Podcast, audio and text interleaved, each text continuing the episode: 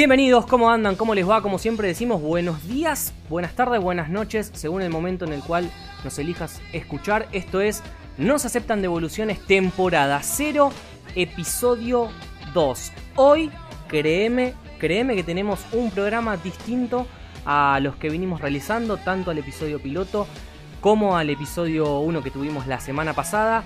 Pero como siempre, no estoy solo, me acompañan por fortuna mis amigos, así que no voy a demorar en presentarlos. ¿Cómo te va, querido Lucas Barrio? Buenas noches, damas, caballeros, buenas tardes, eh, jóvenes y buenos días, laburadores. Eh, estamos aquí para poder entretener eh, y desarrollar esto que decimos llamar No se aceptan devoluciones. Gonzalo Nicolini, decime, ¿cómo te va, Gonzalo? ¿Cómo les va? ¿Cómo están? ¿Cómo están todos? Acá el barbijo que arrancó, no se aceptan devoluciones. Reíste, que si te veas esa sonrisa, no importa el coronavirus. Vamos que vamos. ¿Cómo andan, muchachos? Bien, bien, muy bien. Por suerte, muy bien. Esperando que finalice de una vez por todas esta cuarentena. Eh, que le contamos a la gente, de hecho sea de paso, que este tema de la calidad del audio, que a veces se escucha bien, que a veces se escucha mal, es porque nosotros cumplimos con la, disposición de estar encerrados en casa y lo hacemos este, con, nuestros micrófonos personales. Eh, así que en algún momento vamos a mejorar. ¿eh? Ahí estamos, estamos tratando el tema del estudio. Eh, a, ver en dónde terminamos. Hay, un poco de disputa ahí, pero lo vamos a solucionar. Tenemos un estudio profesional, pero no podemos ir. Lo vamos a solucionar. Vos créeme que lo vamos a, solucionar. Pero pará, porque los presenté a ustedes dos y todavía, o mejor dicho, he dejado lo último Yo para el algo raro. He dejado lo último. Lo último para. Lo mejor para el final. Es el nuevo integrante que tiene Nos Aceptan Devoluciones. No, claro que sí. No voy a demorar más en preguntarlo. Uy, hay una voz. Diego, Diego Armando Maradona. ¿Cómo te va, Mauro Muchi? Eh, eh. ¿Qué tal? Buenas tardes, buenos días, buenas noches. Estoy muy nervioso, ¿eh? Estoy muy nervioso de pertenecer a este, este nuevo clan tan exitoso, con dos grandes amigos y bueno, un conocido lejano, ¿no? Lo decís por el bici, seguramente. Yo sigo parado, ¿eh? sí, sí, por, por, por sí. Bueno, eh, le, contamos, le, contamos a la gente que hemos decidido sumar a Mauro por, por... La verdad no sé bien por qué, pero hemos decidido sumarlo. Dejémoslo ahí. Necesitábamos una voz más, necesitamos una voz más. El Gonzo dio una recomendación. Dividimos monotributo. de vos no me Gente, A ver, a ver, para los que estén escuchando, es rubio y tiene hijos claros. ¿Cómo no querés un rubio de ojos claros en tu equipo? es como El, que, eh, eh, el, que, el que te encara uno y te dice, che, dale, ¿y mi amigo, mi amigo con quién? ¿Y mi amigo con quién? Y te, da te, te, la pone como si dan. Yo creo que Mauro hubiera... Ayer terminé de ver Dark, la tercera temporada, les cuento, y yo creo que Mauro hubiera pegado muchísimo en ese programa, ¿eh? muchísimo, o en esa serie, mejor dicho, eh, porque tiene todo, todo la, no la, vi, ¿Por la tragedia? Pero qué piropo. Yo creo que, hubiera estado muy bien, muy bien en, ese casting. Pero bueno, eso, eso será para otra discusión. Hoy tenemos, todavía no me voy a meter con cómo va a ser el programa del día de la fecha, pero créeme, a vos que estás del otro lado, que tenemos un, un lindo programa con dos secciones muy distintas entre sí. Hoy no va a haber tema del día, pero antes de contarles todos esos, le damos inicio a esta nueva misión de No se aceptan devoluciones. No se aceptan devoluciones, con la conducción de Julián Hernán y la participación de Lucas Barrio, Mauro Mucci y Gonzalo Nicolini. They lived a humble family, religious through and through. But yea, there was a black sheep, and he knew just what to do. His name was Young JP, and he refused to step in line. A vision he did see of fucking rocking all the time. He wrote a tasty jam, and all the planets did align. Seguimos entonces en No se aceptan devoluciones. Lo dije muy rápido y tuve miedo de trabarme por un segundo eh, y que ustedes se rían y que eso no se puede editar, pero por suerte salió bien. Em, en el día de la fecha pido ayuda. Pido ayuda para explicar cómo va a ser el programa del día de hoy. Porque tenemos dos secciones. Por, tenemos dos secciones por primera vez. Hay una sección del debutante, Mauro Mucci, que nos pidió él hacerla. Pidió el hacerla, le puso nombre a la sección. puso la cinta. Exactamente. en el quilombo que me metí. A partir de ahora... Lo, estamos habilitando solo enfrente del arco, se podría decir. A partir de ahora va a ser su sección, además de todo, eh, y ya nos contará él bien de qué se trata porque ni siquiera nos quiso adelantar sobre qué va a hablar. Lo único que les puedo decir, muchachos, muchachas, es que la sección se va a llamar ¿Cómo llegaron? Eso es lo único que les puedo decir porque no tengo absolutamente ni idea de qué va a tratar esto que nos trae el amigo Mauro Mucci. Y después de esto vamos a hacer otra sección, porque no conformes con cómo viene siendo con cómo vienen siendo estos dos primeros programas que tuvimos, dijimos vamos por todo. Vamos por todo y la sección hay que, que innovar, hay que innovar. Exactamente. La sección que se viene se llama Perdiendo el juicio. ¿Sí? ¿De qué se trata Perdiendo el juicio? Se los va a explicar. la escondida, boludo. Se lo... se lo va a explicar con muchísimo más detalle Gonzalo Nicolini. Pero lo, lo único que le puedo adelantar es que hoy se van a disputar la razón dos personas acerca de dos películas y acerca de cuál es la mejor. O mejor dicho, cuál es el mejor personaje de esas dos películas. Esto se va a aplicar como vino barato. Interpretado por dos. Claro.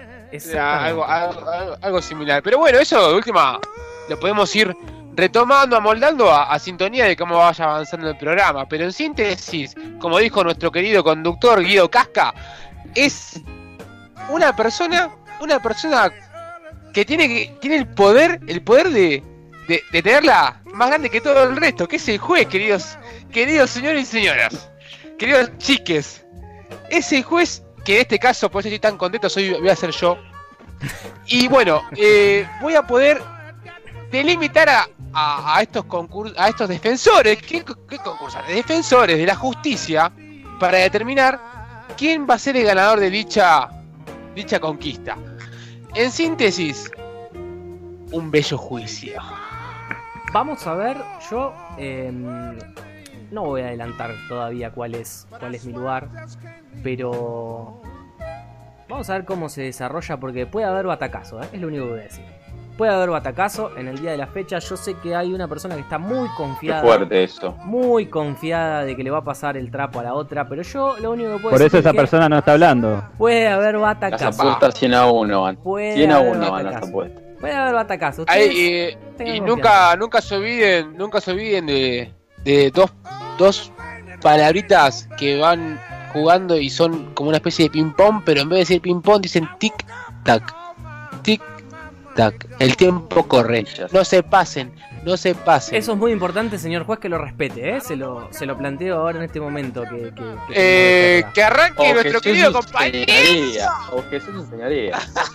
lo único tiene que, dar con respeto. con respeto, señor, y prosiga. Prosiga con este programita que está haciendo acá. Presente a que tiene que presentar y dé inicio al, Señor ¿me puede controlar, me puede controlar al otro fiscal, por favor, que está faltando el respeto? Sí, igual no son fiscales, pero bueno, déjalo porque ya está perdido, ¿eh? Déjenlo que ya está perdido. Eh, vamos a dar inicio, vamos a dar inicio a la primera sección. Yo eh, lo voy a presentar como corresponde, con nombre y apellido. Voy a hacer una breve introducción acerca de, de quién es y le voy a ceder el aire para que nos cuente qué nos trajo en el día de la fecha. Eh, sin más preámbulos, se trata de Mauro Mucci, arquero del glorioso HFC al cual extrañamos tanto, tantísimo los fines de semana, eh, que va a estrenar, que va a hacer su debut en este programa que hemos denominado como No se aceptan devoluciones, que tuvo las agallas, señores, de decir, denme una sección a mí, porque en la reunión de producción nosotros íbamos a hacer un tema del día para hablar todos, como hemos hecho en, los programas anteriores. Y íbamos a tener también, e íbamos a tener, así se dice, la sección de Perdiendo el Juicio. Ahora Mauro dijo, no, si yo soy nuevo, yo quiero mi sección. Le voy a poner cómo llegaron. Va a hablar de lo siguiente, todo suyo. Bueno, muchas gracias, señor conductor, por la presentación tan honorable. Eh, la sección en la que voy a atestiguar en estos momentos ya le dijo el nombre. Más o menos hablaría de un personaje o objeto, no lo decidí todavía, que ha eh, cambiado radicalmente de un tiempo a esta parte su situación. ¿Se entiende? Sí. Entonces, Perfecto, claro. Sin, bueno, introducción Centrándonos un poco, eh, sabemos que es la siguiente. Yo voy a empezar a hablar, les voy a explicar algunas cosas y ustedes van a tener que, si se quiere, adivinar quién estoy hablando. ¿Ok? ¿Se entiende, Dale. mis compañeros? Me parece. Me, me gusta el, el Está bueno, porcentaje de juego bueno. que le pones. ¿Estás Eh, hablando de tengo- Batman? Sí, Me, me das ansiedad, eh, Muchi. bueno. Y tengo problemas de ansiedad. ansiedad, bueno, Y, Eh, y estoy, creo a nada de ir a pedirme una milanesa de la ansiedad que me estás dando. Así que tiene cuidado. Ay, no, creo dale insulina al Gonzo. dificultad media hoy, eh. Dificultad Uh, media. Igualmente, cuando descubran de quién es, voy voy a hacer una breve reseña de, de quién es y algunas curiosidades también van a ver. Yo creo que acá tenés que justificar todo, ¿eh? Acá eh, eh, el consejo es justificar porque tenés, eh, y no lo digo por mí, no lo digo por mí, eh, pero tenés dos perros de presa que te van a ir a la yugular si no justificas. Así que tomalo como consejo. Sí, qué perros son, no tengo dudas. Así que bueno, sin más, me meto en el tema. Como todos sabemos, vivimos en una república, ¿verdad? Que está compuesta por los tres poderes. Sí, no, bueno, eh, eh, eh, la teoría, vayamos a la teoría, no nos aboquemos demasiado a las particularidades por ahora. Me parece bien. Vivimos en una república que está compuesta por los tres poderes, ejecutivo, legislativo y judicial. Nos abocaremos en particular al poder legislativo y nuestro personaje pertenece ahí, ¿de acuerdo? ¿Me van siguiendo? Bien, sí. Bien. El poder legislativo está compuesto por la Cámara de Diputados y la Cámara de Senadores, Cámara Baja y Cámara Alta respectivamente. Eh, bueno, nos vamos a detener un poco en la Cámara de Diputados. Ya me voy acercando un poco más a nuestro objetivo, ¿se ve? Bien. Algunas atribuciones que tiene la Cámara de Diputados a nivel nacional, ¿sí? Son, bueno, en vole esto, pueden ser reglos indefinidamente, tiene atribuciones exclusivas en creación de impuestos y reclu- reclutamiento de tropas. Bueno, entre otras cosas, es quien debe eh, formular las acusaciones que pueden desembocar en un juicio político al presidente, vicepresidente, etcétera. Que eso tiene que plata, ¿o pasar no? por la. Más de la que se- más que vos, imagínate. Imagínate. Quiero ser legislador. Sí, Tenés que estudiar boludo, mucho y tener una- No nada. Tenés que estudiar mucho Tenés y tener una gran carrera, me parece, ¿o no, Mauro? Ser leído, o sea, tenés Ah. que ser culto. Bien, Julián, bien, Julián, por ahí va, por ahí va, ¿eh? Por ahí va, creo que ya estás sacando el personaje. Te voy a pedir que lo aguantes un poco porque hace dos minutos estoy hablando. Tengo que tirar para 20. Otra de las atribuciones que eh, tienen los diputados es que pueden ser eh, elegidos directamente por el pueblo de la nación y dependiendo su número, o sea, la cantidad de diputados, es respecto a la cantidad de habitantes que conforman. ¿Se entiende? Correcto. Bueno, nos podemos detener si quieren los requisitos para ser diputado, que es eh, tener cuatro años de ciudadanía, Argentina en ejercicio, haber nacido en el distrito, eh, eh, bueno, varias cosas más que algún abogado, yo no soy abogado, ni lo voy a hacer en mi vida, lo puede explicar mucho mejor, pero nos vamos a detener en una provincia en particular, ¿sí? Una provincia en la que el gato se come. De- de- de- no, mucho peor, mucho peor. Y sin salir al mar, lo cual Uh. ¿Bolivia? No vamos a tener. No, Mutenlo, mutenlo, acuerdo si por Bolivia, Mutenlo. si Bolivia es provincia o ciudad. Para nuestros, para nuestros oyentes bolivianos es un no lo equipo de escuchen. fútbol. Para nuestros Sí, oyentes es un bolivianos no lo de escuchen. Lo difícil que va a ser editar, por favor. No diste nada, cagón, dejala así. Pi, pi, pi, pi, pi, pi, pi. Prosigamos, Bueno, me voy a prosigamos, detener por entonces- favor. Prosigo, gra- bueno, gracias, señor conductor. Prosigo y eh, la provincia más particular en la cual nos vamos a detener va a ser en Santa Fe. Entonces, recapitulando. Comenzamos hablando del poder eh, legislativo, ¿sí? Y hablamos de la Cámara de Diputados y ahora nos estamos hablando básicamente de la Cámara de Diputados de la provincia de Santa Fe. ¿De acuerdo? Muy bien. ¿Más o menos tienen una idea de quién voy a hablar? No. No, bien. Miguel del Cel. Podría La haber sido. Rodríguez. Podría haber sido. Podría haber sido. Podría haber sido, podría Ese, es, pará, Ese- fuera de ese joda, fue intendente, es el ¿o no? único. eh, Es el único santafesino que conozco eh, así que se me viene a la mente, de, así que fue tuvo carrera política. O sea, fue una respuesta honesta, no fue un chiste. ¿A- Voy a ¿Algún dato más, No? Miguel del ¿Algún Cel dato es el chiste, o sea. Sí, claro. Bueno, Eh, entonces, respecto a la Cámara de Diputados de Santa Fe, Sí. sabemos, estoy seguro que ustedes saben, que está compuesta por ser, seis miembros del justicialismo, un miembro del Frente Renovador, 27 del Frente Progresista Cívico y Social, 5 de Juntos por el Cambio, 4 de Somos Vida y Familia, 2 de Frente Social y Popular, 2 del Partido Igualdad y 2 del Somos Vida. en este, graciosa, en este partido, no, Mauro, este Mauro, si explicas cosas tan obvias. Nuestra diputada. No uh, es mujer. No puede ser. Es mujer. Ya sé quién es. Es una dama. Es diputada, es diputada de la nación. de la provincia de Santa Fe, perdón, me corrí. ¿Quién es? Las peleas con el ogro. Con, el ogro, sí, claro que sí, el querido ogro, ex, futbolista de River, Newell, Lanús. Estamos hablando del ogro Fabiani. Claro, tal cual. El ogro Fabiani. Estamos hablando. ¿Quién es? ¿La diputada esta es la dieta? tenemos, la mamá que, le hacía los ravioles. Claro. Eh, pará, pará, ¿puede ser que, que, que, que chupó la correcta? Pero una de nivel, ¿eh? Una de nivel. Eh, no, no, no hablaba español, era como que pasaron por la FIP. Exactamente. Estamos hablando, señoras y señores, estimado público, de Amalia Iris Sabina Granata. Así se llama. Mierda. Mirá, no sabía el segundo nombre. No lo conocía. No sé si Sabina es apellido, te digo la verdad. ¿eh? Yo creo que es nombre. No, para mí es nombre. no sé, no, me aclaro. Eh, entonces tiene tres nombres. Amalia Iris. Iris, Dios. A ver. Iris, sí, como lo que tienes en el ojo. Bueno, nació el 26 de febrero de 1981 y es diputada de la provincia de Santa Fe, para sorpresa de todos. Creo que lo sabían, pero bueno. Tenía mis dudas. Voy a hablar un poco, voy a hablar un poco de Amalia. Ya le dije el año de nacimiento. Le voy a contar un poco de su carrera, de, cómo llegó, porque así se llama la sección. Comenzó su, carrera televisiva en el programa de Intrusos diciendo que había tenido relaciones sexuales con Robbie Williams en el año 2003. ¿Se acuerdan? Eh, Robbie eso sí lo recuerdo. El Angel. El que no se mató. Es que no.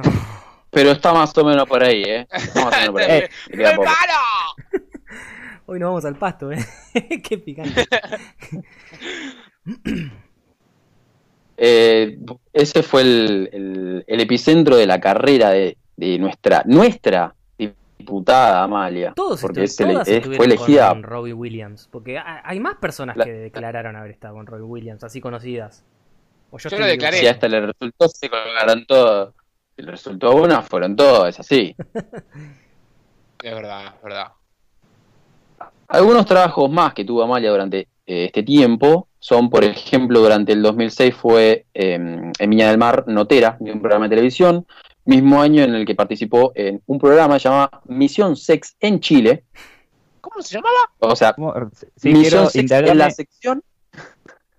repito, Misión Sex o me corrijo, es la, es la sección del programa que se llamaba REC de Chile. La pregunta es, ¿por qué estaba en Chile? No lo sabemos, no lo vamos a saber, no nos interesa. En el, 2000, en el 2007, lejos de hace tiempo, ya 13 años, ingresa Gran Hermano Famoso. ¿Se acuerdan de Gran Hermano Famosos? No, que ¿En participaba. ¿Tuvo un Gran Hermano Famoso esa chica? Eso es lo que estaba a punto de decir. ¿Por qué no se acuerdan? Porque fue la primera expulsada con el 54% de votos. O sea, se podría decir que en toda situación en la que está, la gente la vota. bien, sí, bien. Para bien y no para mal, ¿no? Para bien o para, mal. Bien, no, para bien, claro, no, en realidad para mal. Acá, Podemos decir que al público una persona votable. Sí, votar a la basura. No, no, yo está todo bien. Amaya no se escucha, ¿eh? Es oyente del podcast. Hola, Amalia, ¿cómo estás? ¿Todo bien? Hola, mi. No te enojes, Amalia. Todo esto es con. No enojes, Amalia, por favor. Bueno, eh, ¿se acuerdan que en el Gran Hermanos famosos estuvieron Carlos Nair, Hernán Caire, Nino Dolce, Cintia Fernández, Pachu Peña. ¿Te acuerdan? De no, sabía de Pachu. Pachu tuvo una crisis, sí, tuvo una crisis nerviosa, se fue porque no aguantaba más. Sí, a, Cintia Fernández no aguantaba más, seguramente. por el bueno, no, es, fácil, no es fácil. el encierro ya lo, estamos viendo en carne, en carne propia. El ganador de ese eh, Gran Hermano fue Diego Leonardi, que no está ni en Wikipedia, así que no voy a hablar. no sé quién es, le digo la verdad. No quise porque vieron que te espían y vos subís, hablas de colchones y te aparecen colchones. Bueno, yo tengo miedo de Leonardi, que me aparece cualquier cosa. Te aparece en Mercado Libre. Muñeco inflable de Sí, sí. No sé ah, quién es. Eh. Diego, eh, si algún día nos escuchás, no te enojes, mandanos una selfie para saber quién sos, pero sinceramente no te conozco. En, ese mismo año, en el 2007, vivió en Rumania nuestra querida María, porque se acuerdan que estamos hablando de ella con eh, el querido Ogro, exfutbolista, como dije, de River, Newell's. En el club en Rumania. Exactamente. Pero el amor duró poco, porque ese mismo año volvió, se fue y volvió. Peleada con el ogro, pero embarazada de Uma, su hija, su primera hija. Otras cosas que pasaron importantes fue en el 2009 y 2010 fue panelista de Un Mundo Perfecto. ¿Se acuerdan del programa con Petinato en América TV? Sí, hay, un video que, en el que está Jacobo, que, que, Jacobo se enoja muchísimo y es de lo más divertido que recuerdo de ese programa. Eh, si gran no lo personaje, vieron, Jacobo. Lo tienen que ver. Jacobo enojado el programa de Petinato. Jacobo. Lo tienen que ver. Es, Jacobo es oyente también. Es recomendable. Otra cosa que pasó en este programa eh, fue, o que pasaba, solía pasar, era que, bueno, Amalia estaba ligera de ropa, acá no discriminamos cada uno que se vista como quiera, pero hizo un programa totalmente desnuda, ¿se acuerdan? Me acuerdo, que, totalmente desnuda. me, acuerdo que habían invitado de así de invitado a una nudista me parece y ella propuso la idea de Amalia hacer programa desnuda y ella dijo dale me acuerdo de mostrando el, carácter que tiene. Sí ¿Se acuerdan que, Pinato agarraba un papelito, hacía una, una bolita con el papelito, se lo tiraba atrás del sillón y ella iba a buscarlo? No, Eso sí que no me acuerdo, porque, o sea, yo me enteré de esto por la noticia, porque al otro día fue noticia, pero no me acuerdo de haber visto el programa. Yo me acuerdo de haberlo visto, y bueno, era otro, era otro humor, ¿no? Hoy no se aceptaría para nada. Era hace 10 años de esto. Eh, sí. Eh, en el año 2010. Más que nada por el hecho de tirar, tirar basura, tirar papeles, con las cuestiones de contaminación, reciclar, obvio. Por eso, sí, coincido totalmente. En el año 2010 decía, estuvo en el Bailando por un Sueño, del famoso y amigo mío Marcelo Tinelli, eh, donde eh, fue, fue participante. Vicepresidente del Hacha. Un, saludo a Marcelo, que siempre se escucha también. Eh, que como jurado estaban, no sé si se acuerdan, entre otros estuvo Ricardo Ford, ídolo de uno de los miembros de este grupo. Aníbal Pachano, ídolo de, este Sigo de pie, la galera, la galera y el bastón. Yo no manejo el rating, Rich, eh, Graciela Alfano. Yo manejo un Gran año para Ricardo, gran año para Richard, gran eh. año. Fue un prócer prácticamente. Lástima cómo fue el desenlace de su vida, pero para mí es la bandera ese año. Te desafío a que en tu próximo Cómo llegaron hables de Ricardo Ford. Opa. Bueno, me chupo un huevo lo que me diga porque me dice que yo hago lo que quiero. ¿eh? Bueno, vas a venir a decir a mí lo que tengo que hacer. Hermoso. con Ricardo, con Richard, para los, con los amigos, Richard y Aníbal, eh, tuvo cruces muy importantes. Si, si buscan, eh, creo que fueron de los mejores cruces que hubo en el Bailando por los Sueños, ¿se acuerdan que era un programa que básicamente, además de que bailaban, se peleaban? O mejor dicho, se peleaban y además bailaban. Sí. ¿se bailaba en el Bailando por un Sueño? Yo me entero recién ahora de esto. Sí, sí, sí. sí. Yo no sabía. después que se peleaban. Más o menos cuando se bajaba el rating. Ah, claro, ellos cuando cambiaba. Exactamente, exactamente, claro. Es, muy probable, sí. Desde una discusión... yo veo gatos. Y mira, el 2010 eh, sí. mucha, era eso, otra cosa, eh. era eso. Era eso, era ver eso. Y había programas satélites alrededor del Bailando por un Sueño, sí. Oh, sí. Merecemos todo lo que nos pasa. Bueno, pero siguiendo, eh, una discusión que, quise resaltar, que me pareció interesante, fue eh, con Ricardo Ford, que este le dijo, no me tengo que operar como vos para estar en la tele. Porque, bueno, Amalia le dijo que había maltratado a su novia actual de, de Ricardo, Virginia Gallardo, y la dejó llorando. Bueno, Ricardo le dijo eso y, Amalia le dijo con su voz tan particular, no eras tan hombre como decías ser. En la misma oh. discusión, prosiguiendo, Ricardo le dijo, no me tuvo que acostar con un hombre para estar donde estás vos ahora. Y como remate que fue épico, y la gente se levantó a aplaudir, le dijo, Amalia, y la pasé re bien porque te hubiese encantado que Robin Williams te la ponga, le dijo. Y con eso todo cayó al piso, le dieron convulsiones. Una cosa maravillosa. No se lo pierdan porque no tiene desperdicio. Pero bueno, ahí terminando el 2010, sí, ya arrancando el 2011 estuvo en Gran Hermano El Debate, seguramente ustedes lo veían, ah, soñando por bailar, que era Gran Hermano el 13, quizás más bizarro. Fue panelista del programa eh, Pamela la tarde, ya ha corrido el tiempo, y en el 2015 se recibió de periodista. Finalmente, y ya cerrando su, su vida, porque ya me come el reloj, mentira, no importa, en el año 2019, eh, tras una intensa campaña electoral y activismo contra el aborto, sí, intensa campaña electoral y activismo contra el aborto, se presentó en la provincia de Santa Fe como precandidata a diputada provincial en las elecciones PASO. Su participación en la escena política eh, había iniciado antes con un partido de menor reconocimiento, ¿sí? pero no obtuvo el porcentaje suficiente para adquirir el puesto. Dado su condición o su decisión o su opinión de pro vida, eh, oponiéndose a la legalización del aborto, que fue en 2018, que fue, digamos, eh, una situación muy importante para aquellos que, defienden esa idea, fue a un partido que llamaba la Ola Celeste, en contra de lo que les estaba diciendo. Muy profesional. Quedando en el partido quedando en el partido Somos Vida. Eh, eh, del Frente Electoral Unite por la Vida y la Familia. Y se presentó el 28 de abril a las elecciones Paso Santa Fecinas con diputados y senadores provinciales, obteniendo más de 140 mil votos. Ay, Dios. Eh, eh, ustedes eh, se dieron cuenta, ¿no? Que, el nombre de su partido es un eslogan de un agua mineral. ¿Cómo, cómo, cómo? Ah, explica eso, por favor. repetí el nombre del partido, Mauro Mucci. El partido es Somos Vida. Bien, ¿cómo sigue? El eslogan. Del Frente Electoral Unite por la Vida y la Familia. Decime si Tomás Somos Vida.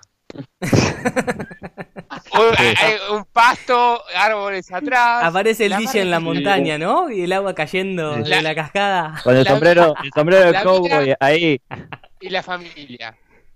Prosiga, señor. Es un eslogan de agua mineral. Muy bueno, sí. muy, buena idea acabas de tener. Y con eso ganó. O sea, con ese eslogan. ganó.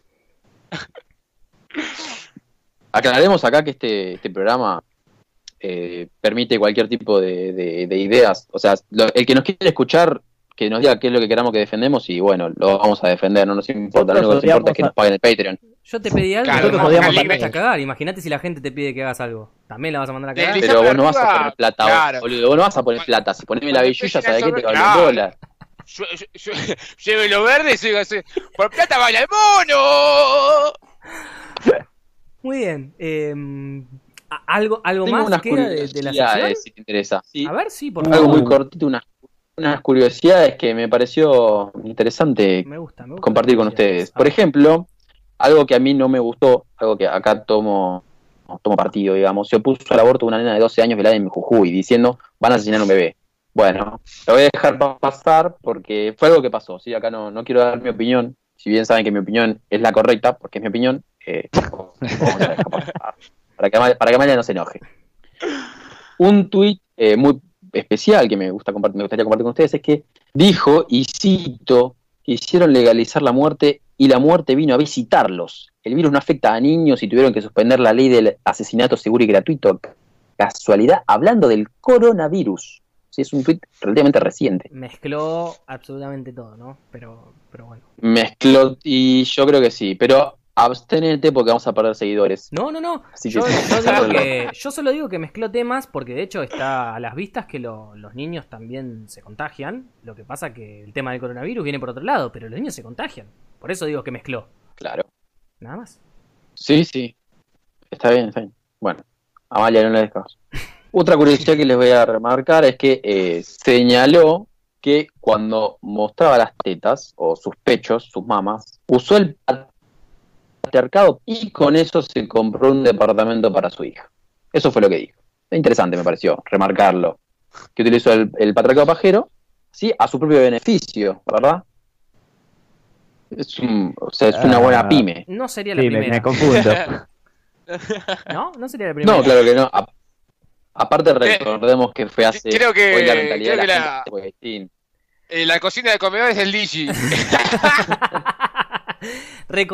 Digi. reconozcamos amigo mío, reconozcamos el hecho de, por, lo menos, del sinceramiento, de decir, sí, haciendo eso me hice una casa para mi hija. ¿Cuántas, cuántas eh, dicen, no, yo, acá no se trata de tomar partido ninguno ni de otro lado, pero sí de decir, bueno, está bien, lo reconoce, lo hice, lo reconoce, ¿cuál es el problema? ¿O estoy equivocado? por supuesto. Por supuesto, no, yo simplemente lo tomaba como una curiosidad, algo interesante, por eso mismo lo remarqué y me, parece muy bueno que, lo nombres y lo cites. algo que dijo también es que em, ella cuando tuvo relaciones con el susodicho Robbie Williams, eh, hecho que la lanzó a fama básicamente, ¿de acuerdo? Búsquenla, estaba muy cambiada en aquel entonces, estaba bastante más amarilla. Dice que usó preservativo y nunca ocultó su pasado ni su vida. Orgullosa de lo que logré, vivo en libertad, pero nunca maté inocentes indefensos, decía. Otra. Oh. Vieron que eh, eh, la mentalidad está bastante persistente atrás del tiempo. Sí, sí, sí, sí, sí. sí. Bueno, otro tweet interesante. Otro tweet interesante que me pareció correcto que lo nombremos es eh, no hay acto más machista que ir a abortar. No sé qué quiso decir, yo lo comparto. miren, no, no, no chico, Mauro. A mí, a mí, si hay algo que me gusta es Chistes sobre mujeres en la cocina, eh, golpear mujeres y abortar. Son las tres, porque es la trifecta, la trifecta necesaria para arrancar el día. Si no hago las tres, no puedo ir a laburar. Ella no lo justificó, puso eso. Capaz que lo puso para que lo veamos nosotros acá, no, sinceramente lo eh, para mí que para mí que lo hizo a propósito para que podamos charlar de algo. Muchas gracias, Amalia. gracias, gracias, por gracias, gracias por el por el material con el cual Mauro Mucci ha, presentado su sección. ¿Algo más te queda para, cerrar? Sí, tengo dos más, señor conductor, si me permite. Si no, pero creo que son buenos, me va a gustar. Su primera interacción, la próxima no. Bueno, bueno. El, otro tuit interesante también que compartió Amalia.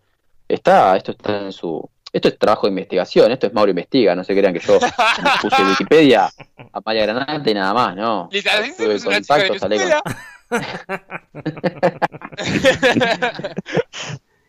bueno, voy a terminar porque me corre conductor, chicos, disculpen, ¿eh?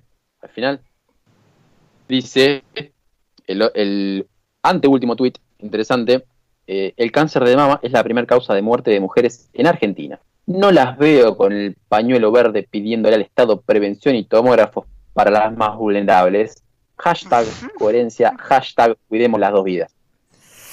¿Qué carajo? ¡No lo gastan! ¿Por qué? ¿Qué mierda tiene que ver? Permiso, perdón, perdón. ¿Puedo hacer una pregunta tal vez medio tonta, pero... Eh, no se usan los tomógrafos para ver las mamas. O sea, se usa la versión especial que es el, mamógrafo. o sea, puedo estar equivocándome. Nunca me hice uno, pero estoy... O sea, soy un 63% seguro de que no se hace con tomógrafo. Ay, bueno. Ah, es verdad, es verdad. Bueno, y el último tweet me parece. perdón, última cosa que quiero decir. Básicamente, sí, cuando decide esto, eh, ¿cuándo me toca ser diputado de Santa Fe? Cuando defiendan las dos vidas. Ah, cuando tengas un eslogan, digamos, y ganar selección. Ah, ¡Oh! Continúe, señor, por favor. La última y, me retiro. Al menos finalizo la, esta bellísima sección. No te vayas, no te vayas, que quede eh, programa todavía. No, aparte no, tengo, no puedo salir porque estamos en cuarentena. Eh, un tuit de un tal Gonzalo Ochoa, a quien no conozco, eh, puso. La saqué barata. por algo, el helado artesanal. Repito, porque la gente no va a escuchar. Por algo, el, esto lo puso Gonzalo, ¿verdad? por algo el helado artesanal termina en anal, porque vas a comprar un kilo y te rompen el orto. A vos, a mí y hasta a Mala Granata que ya lo tenía roto de antes. Y ella le respondió, por algo los preservativos con espermicida terminan en micida como homicida, porque asesinan a los espermas, que no son otra cosa que niñitos por nacer como yo, y hasta como Dolores Fonsi la abortera. Listo, su señoría. Espero que lo hayan. Con esto finalizo mi sección. Espero que lo hayan disfrutado. Chau. Mira, si decías solamente que... ese tweet, ya eh, eh, te hubiera llevado. No necesitaba los 20 minutos. Sí, exactamente, exactamente. No, no, no, no, no lo, lo, dejé, lo, dejé, para el final. Lo dejé para el final. Me pareció interesante compartirlo con ustedes. Solo voy a decir una cosa. Ustedes se quejan de mis chistes malos. Ustedes se quejan de mis chistes malos. Y miren eso. Miren eso.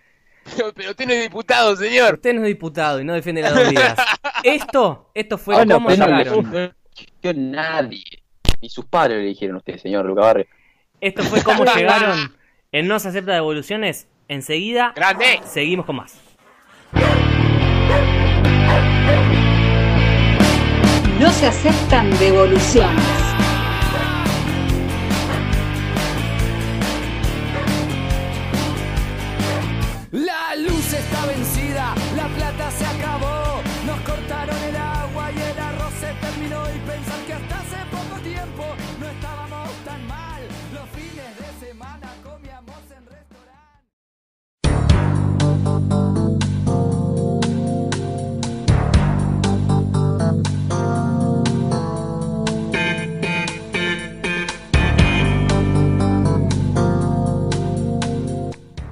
¿Qué tal, compañeros aquí presentes en la sala?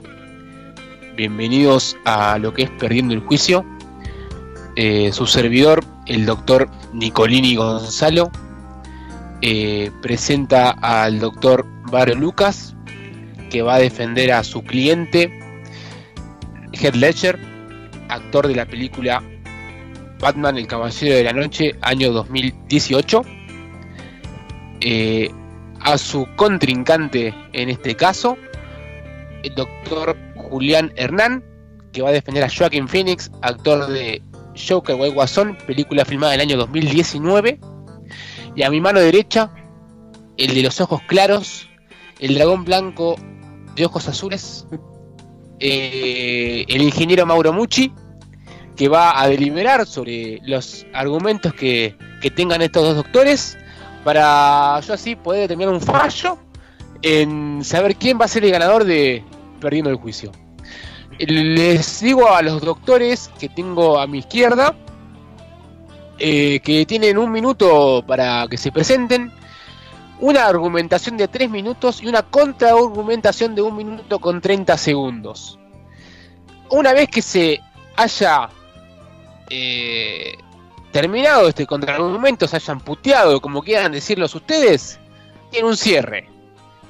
Bien, después del poscierre, de un minuto cada uno, el jurado que tengo hacia mi derecha me va a decir a mí quién fue el ganador de dicho juicio. Así que sin más que decir, eh, al que tengo frente mío en diagonal, al doctor Lucas Barrio, le doy pie a que comience con su presentación. Honorable juez, señores del jurado, quiero aclarar que uno sea mejor que otro no significa que el otro sea malo, pero hay que admitir el desarrollo de mayor calidad del personaje. Por eso es que voy a presentar mis puntos y análisis sobre el Joker de Heath Ledger y por qué es el mejor. Voy a analizar el personaje y al actor. Voy a empezar con una simple pregunta. ¿Quién es el Guasón? ¿O qué representa el Guasón? Uno podría decir que es solo el malo de Batman, pero la realidad es que es algo mucho más profundo, es algo que todos tememos. Es un elemento imparable del caos que siempre logra su meta. Pero ¿cómo puede ser esto? Simple. Su objetivo es demostrarnos a todos nosotros el poco control que tenemos sobre nuestras vidas, sobre el sistema del cual dependemos y a continuación voy a explicar por qué Heath Ledger dio la mejor representación de esta idea. Perfecto. Perfecto, doctor. Eh, bueno, o sea que tengo hacia mi izquierda el doctor Julián Hernán. Por favor, comience con su sección. Honorable jurado, honorable señor juez, yo no voy a leer de un papel porque me parece que no sería una defensa respetuosa hacia mi cliente. Yo acá vengo a decir y voy a plantear en mis argumentos por qué el Joker del año 2019, es decir, del actor Joaquin Phoenix, aunque a algunos les moleste que lo, que lo pronuncie así, por qué es el mejor. Y lo primero que voy a decir, coincidiendo con mi colega aquí a mi izquierda, es que tiene razón en que el que uno sea mejor que otro no significa que el otro sea malo. Pero el Joker del año 2019 ha marcado un antes y un después. Principalmente porque es la primera vez en muchísimos años que DC se pone las pilas desde que Marvel empezó con su universo y le pasó el trapo. Adelantaremos después en los argumentos cómo sigue esta historia. Bien, perfecto. Se han presentado nuestros eh, dos doctores. Eh, sin más que agregar, eh, jurado no sé si usted está de acuerdo para dar comienzo a la argumentación de cada uno de los clientes. Eh, estoy de acuerdo. Vamos a escuchar detenidamente. Quiero aclarar de que el jurado se va a mantener totalmente arbitrario. No importa la suma de dinero que me estés ofreciendo, Julián. Basta. Perfecto, entonces damos comienzo a la defensa. Como arrancó la presentación el doctor Barrio, eh, creo que es correcto que la argumentación comience por el último que finalizó, algo parecido al tenis, doctor eh, Julián Hernán. Perfecto, muchas gracias, señor juez. Continuando con lo que venía diciendo, lo primero que quiero decir es eh, hablar que Batman el Caballero de la Noche se estrenó en el año 2008, ¿cierto? Y a partir de ahí, curiosamente, es cuando Marvel se puso las pilas a alargar su universo cinematográfico y empezó a dejar a DC tambaleando. Sí, repasemos rápidamente las películas que salieron a partir del último gran estreno de cine que fue Batman el Caballero de la Noche. Watchmen, Linterna Verde, El Hombre de Acero, Batman vs. Superman, Suicide Squad, con Jared Leto como Joker, una falta de respeto total, Justice League, Wonder Woman, Aquaman y Shazam son algunas de las películas que se largaron luego del año 2008 cuando estuvo el Joker eh, de, de, ese año en Batman el Caballero de la Noche. ¿Qué quiero decir con esto, jurado, juez? A lo que me refiero es que el Joker del año 2019 vino a salvar al universo cinematográfico de DC. Le vino a salvar el pescuezo porque Marvel venía haciendo estragos película tras película. ¿Sí? Entonces, ¿Por qué es mejor que el Guasón del año 2008 o del Joker 2008? Porque hasta ese momento Marvel era el que no daba pie con bola. Y DC venía de buenos estrenos y buenas películas como puntualmente la de Batman. Entonces la tarea del Joker del año 2019 era doblemente difícil. Tenía que gustarle a la gente, por un lado, y por el otro tenía que salvarle el pescuezo a DC, que venía haciendo desastre tras, tras desastre. Insisto, linterna verde, señores, linterna verde. ¿Sí? Lo que quiero decir a continuación. Lo que quiero decir a continuación. lo que quiero decir a continuación, pido que no me interrumpan, por favor. es que eh, además. El jurado es que sus comentarios. Es que además, el Joker del año 2019 hace una crítica durísima hacia, hacia la sociedad. No es el villano del cómic que va a enfrentar a Batman, que quiere generar caos en la ciudad es una persona, como vos, como yo, como ustedes, señores del jurado, que es discriminado, que es marginado, que es burlado por la sociedad por, por ser diferente, por tener capacidades diferentes o una enfermedad puntualmente. Se muestra y se demuestra la falta de un estado ausente. Piensen en la escena en donde el asistente social le dice que ya no lo va a atender. Es una crítica enorme a la sociedad. Es perfecta la película. Al Joker del 2019 lo abandonan y lo, lo impulsan a la extrema locura. Y de la extrema locura Voy a hablar luego en el contraargumento. Pero me parece interesante decir que acá no hay una persona luchando contra Batman. Acá se humaniza a este villano del cómic. Acá se lo hace una persona terrenal. Y la realidad es que es excelente. Nada más, señor juez. Perfecto. Eh, bueno, dando finalizado la argumentación de doctor Julián Hernán, eh, pasamos a su veredicto, eh, señor doctor de Barrio Lucas. Muy bien, eh, arranco diciendo que Heath Ledger fue un actor australiano que se volvió famoso principalmente por su desempeño del Guasón en El Caballero de la Noche, pero sus orígenes reflejan todo lo contrario a ese papel. Durante los años 90 básicamente era el carilindo del momento, hacía sitcoms, series, comedias, romances, nada parecido a lo que hizo en la película, hasta que Christopher Nolan lo elige para representar al Guasón. En respuesta a esto, el mundo eh, demostró su descontento por la elección.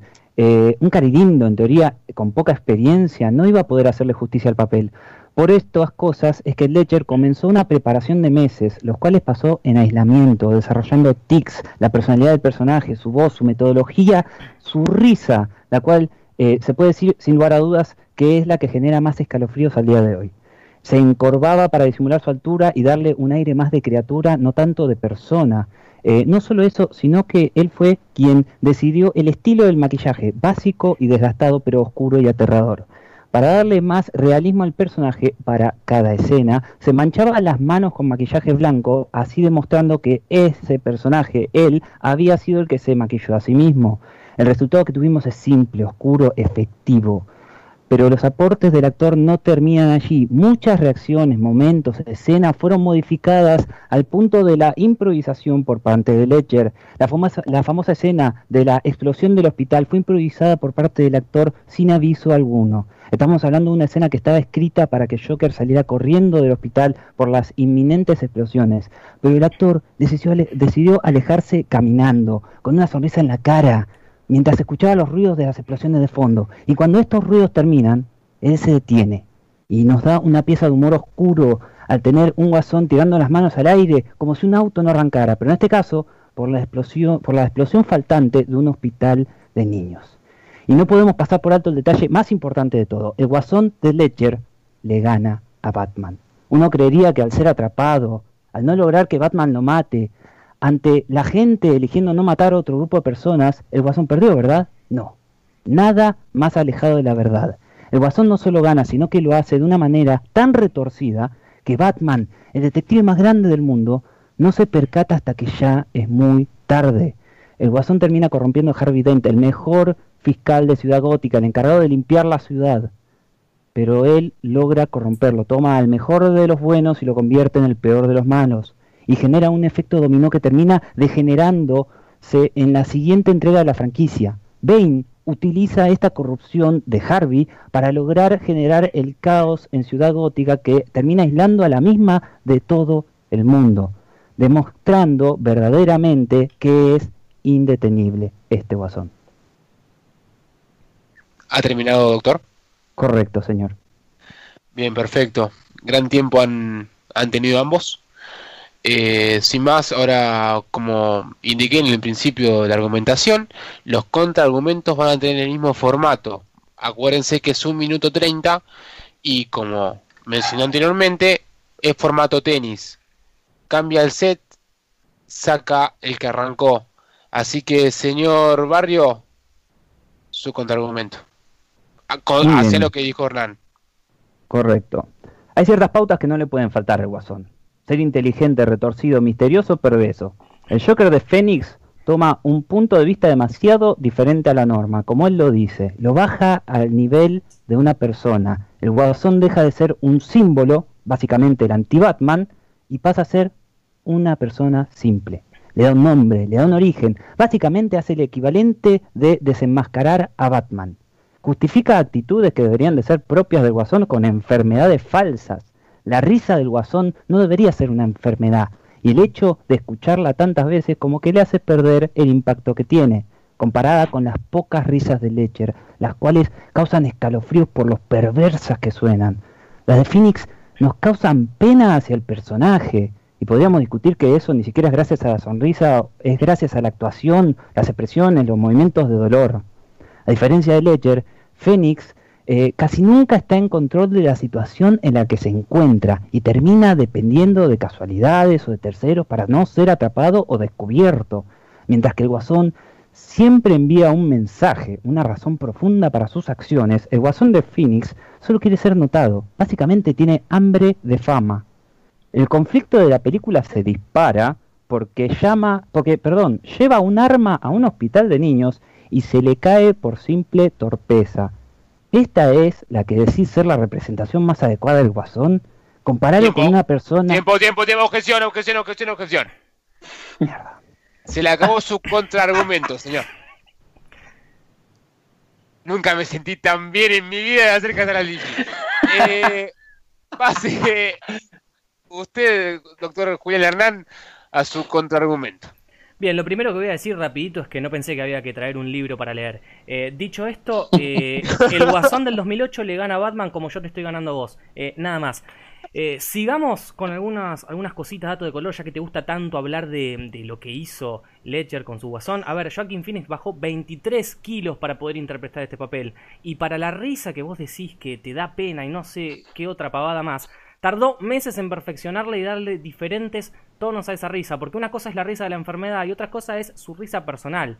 ¿sí? Este guasón de Phoenix no se inspira en ningún otro Joker, em, o sea, su personaje no se inspira en ningún otro Joker que haya sucedido hasta el momento. Es algo genuino, es algo que él, entre comillas, termina, termina creando. ¿sí? Entonces, algunos detallecitos como para que, tengas eh, en cuenta. Batman... Eh, me parece, me parece que, en esta historia está perfecto que Batman no, no encaje. ¿sí? Tengamos en cuenta que, que, es una película del director Todd Phillips, además, que es el de la trilogía de qué pasó ayer y se mete en un, en un género totalmente diferente. ¿sí? Eh, para más adelante voy a ir dejando algunos otros datos de, de, color de por qué es mejor en líneas generales. Lo único que, que, quiero decir como cierre a esta interacción mía es que fue la película de clasificación R más taquillera de la historia, segundeando a Deadpool. Nada más que eso, señores. Mil millones de dólares en taquilla. Perfecto. Bueno, una vez finalizado su contraargumento, pasamos a la última etapa de la actividad que deben tener los abogados, los doctores, para con su cliente. En ese entonces vamos a permitir que el doctor Julián Hernán siga con su cierre en este caso. Muy bien, para cerrar, un minuto, doctor. Para cerrar entonces, eh, y rápido porque el tiempo me corre, eh, algunos guiños a los cómics que trae, que trae este personaje es la vestimenta, eh, es el nombre del asistente social que se llama Deborah Kane, en referencia a uno de los creadores que fue Bob Kane. La escena en la que mata a Morra y el personaje de Robert De Niro está inspirada además en el cómic del año 1986 que se llama The, Night, The Dark Knight Returns, perdón. ¿Y por qué es mejor en líneas generales? El Joker de 2008 ya lo dijo mi colega, no tiene un origen claro, lo único que quiere es generar destrozo y que la sociedad lo siga a través de sus actos, quiere llevar intencionalmente caos a Ciudad Gótica.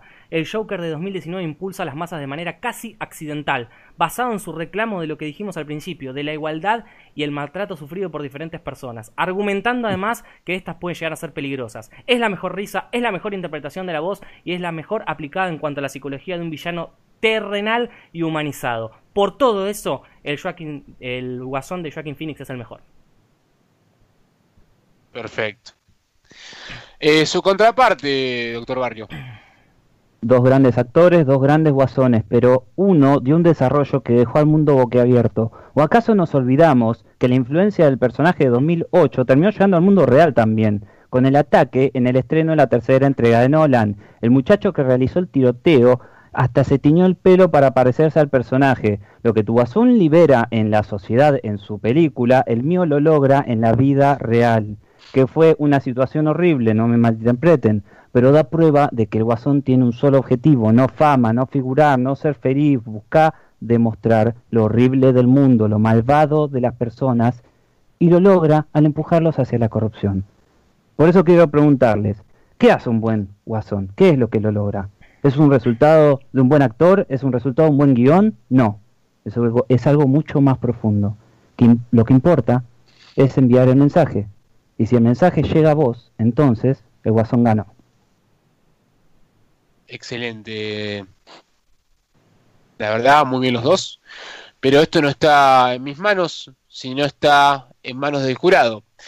Eh, así que, señor Mauro Mucci, eh, tiene todo para dar.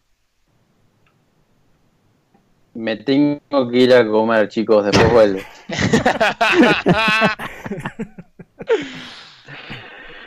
no, eh, su señoría, eh, le voy a ser sincero, estuvieron brillantes las dos partes, brillantes. No estoy de acuerdo con algunas cosas que remarqué aquí junto a mi secretario.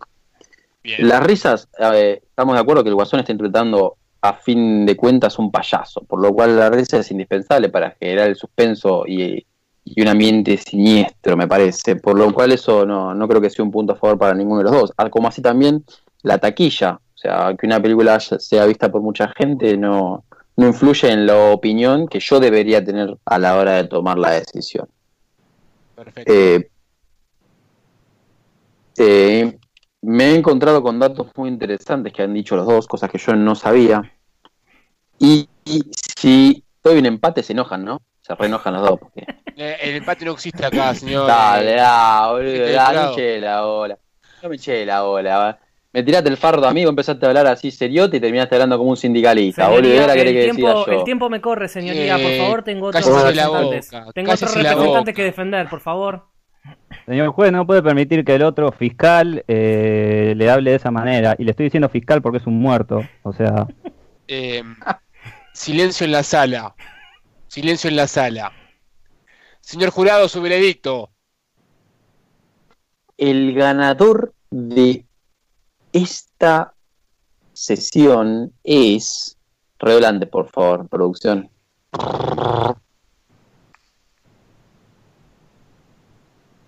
Joker 2008. oh, se ha hecho justicia. Esperen, esperen un segundo, esperen un segundo. Escuchen en la sala. Señor, voy- señor juez, voy prendiendo las bengalas. Caso Silencio, cerrado. Ya ha terminado el caso. Cliente Heath Ledger. Ganador de primera sesión de Perdiendo el Juicio, dilatándole el ano. Dilatándole el ano. A una persona que tuvo que bajar 23 kilos para que se lo sigan cogiendo. Sin más que decir, el cierre con ustedes dos, señores. Impresentable, la verdad, la representación del jurado. Impresentable. justicia. Trajiste Ah, una Biblia, boludo. Ah, Trajiste ah, una Biblia para leer. Trajiste una Biblia para leer. No tenías, no tenías idea de lo que estabas diciendo. Te temblaba la Para voz. ser No tienen vergüenza. No tienen vergüenza.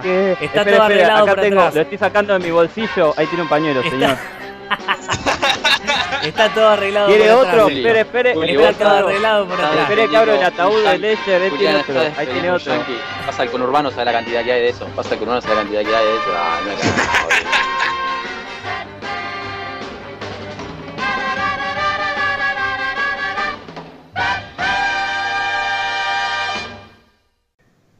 Muy bien, retomamos entonces el, el control y el comando de, de No se aceptan devoluciones, donde me siento muchísimo más cómodo. Me sentí muy No te sientes, ninguneado. Juli. No te sientes, Me- que por ahí te duele. ¿eh? Me sentí muy, ¿Qué bien me siento? muy ninguneado por el juez. ¿eh? Eh, no me gustó la actitud de- del juez, me sentí muy ninguneado.